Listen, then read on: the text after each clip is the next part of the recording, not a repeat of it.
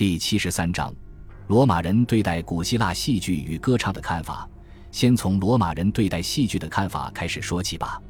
古希腊的戏剧有着比罗马共和国更为悠久的历史，从埃斯库罗斯到索福克勒斯，再到欧里庇得斯，无一不活跃在罗马共和国建国之初时期的希腊城邦。既然希腊戏剧历史悠久，希腊的戏剧理应被罗马人看作是古老且悠久的文化与艺术。以罗马人对待古老的文化传统以及知识的态度，希腊戏剧即便不被他们奉如圭臬，也应该获得最起码的尊重才是。然而事实上却截然相反。共和国时期乃至帝国初期的罗马人大多并不认可这种艺术形式，其原因有三：其一是因为古希腊戏剧这一艺术形式并未在罗马共和国早期渗透进罗马人的文化，这也导致对于罗马人来说。这类戏剧是新的，那同样是新的文化与知识。为什么罗马人认可了希腊的哲学、数学与宗教呢？这就是第二个原因了，那就是古希腊戏剧传入罗马的时机不对。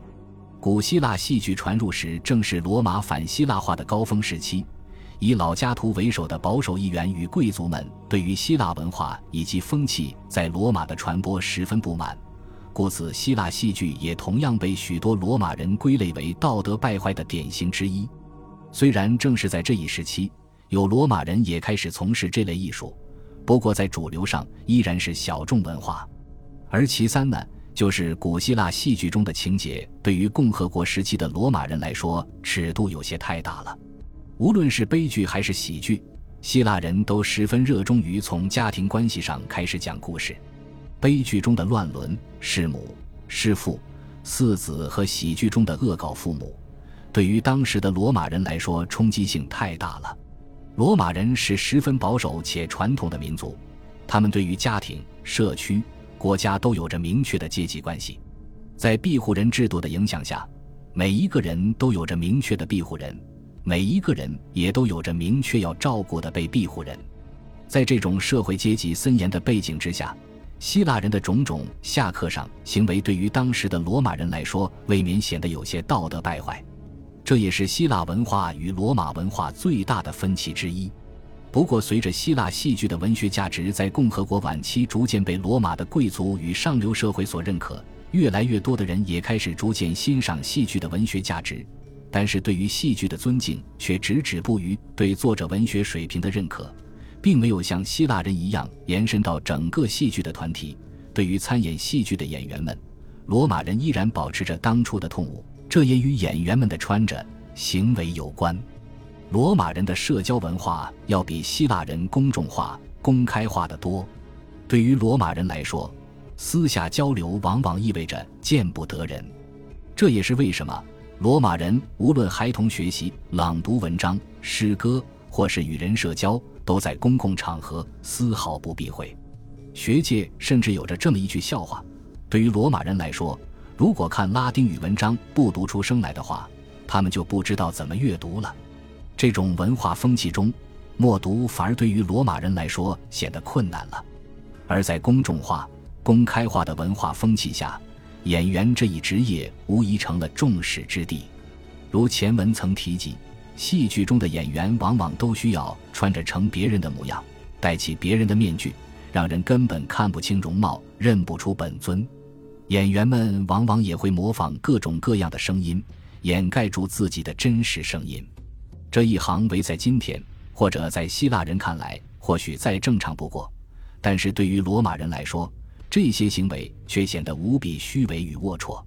这也就是为什么前文中。卡西乌斯·迪奥与尤维纳利斯都提及了尼禄的戏袍与尼禄的面具。知道了这一点之后，再去理解前文，就不难看出，演员的这一身份无疑被保守的贵族和平民当成了虚伪的代言词。然而，不光是穿着，演员这一职业本身的两个特点，也让保守的罗马人对演员这一职业深恶痛绝。首先，罗马人是十分尊重自己的身体的。他们认为，一个健康的身体往往是对社会有益、对家庭有益的身体。斯多卡主义下，更是经常把身体的健康与国家的健康相提并论。在这样的文化下，如何才能体现对自己身体的负责呢？那就是从事被大众认可且有益大众的事。而演员这一职业又进入了雷区，在保守的罗马人眼中，演员在舞台上的表演就是在利用肉体为他人取乐，与卖淫无异。在这一点上，歌手也是一样，利用自己的肉体与歌喉来取悦他人。而这也就是为什么尤维纳利斯会评价尼禄是一个卖身的男妓。第二个特点则是演员们在舞台上表演时，演这一行为在文化差异上所带来的误解。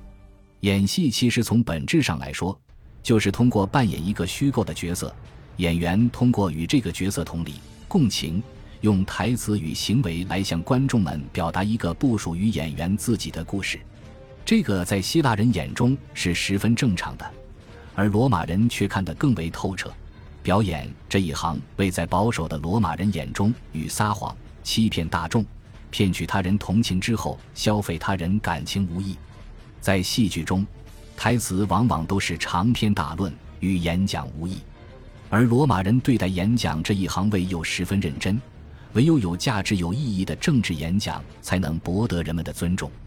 戏剧中的演讲便更被人当作是谎话连篇、欺骗感情，甚至怂恿人心的危险行为。这与罗马贵族们严肃的演讲形成了鲜明的对比。在罗马，有一专门的拉丁语词被用来形容社会最底层、最不受人尊重的工作者们，这一词叫 “infames”，直译过来则是没有尊严或者放弃名声。被这一词所归类的职业包括但不限于角斗士、妓。吟游诗人与演员，而演员这一角色对于皇帝来说就有着更深层的意义了。在古典戏剧之中，有一个叫做 “theatrus licentia” 的概念，直译过来便是剧院特权。这一词是指所有在戏剧中的言行皆为虚构，所有在戏剧中说过的话也皆不作数，在演戏之中有着畅所欲言的特权。而把这一概念放在罗马皇帝身上，就变得极为瘆人了。试想，皇帝若是在演戏的时候面露痛苦，不给予帮助，是否算犯上？皇帝若是在演戏的时候怒骂，甚至说出死亡威胁，议员与人民是否应该当真？尤其是尼禄所出演的角色繁多，真真假假之下，皇帝的一举一动都成了罗马人眼中帝国的笑话。故此，尼禄还有一个臭名昭著的外号 “Imperator Cynicus”。直译过来是演员皇帝，或者更直接些，皇帝表演者。这对于社会风气保守、民风守旧严肃的罗马人来说是非常悚然的概念。尼禄对歌唱与演技的痴迷，让他这个帝国最尊贵的人变成了帝国最卑贱的人。这也是为什么在罗马人的记载中，他是一个放弃尊严、抛弃荣誉、违背传统、大逆不道的皇帝。而尼禄对于演员与歌手的执着，也直接影响了他的执政。感谢您的收听，喜欢别忘了订阅加关注，主页有更多精彩内容。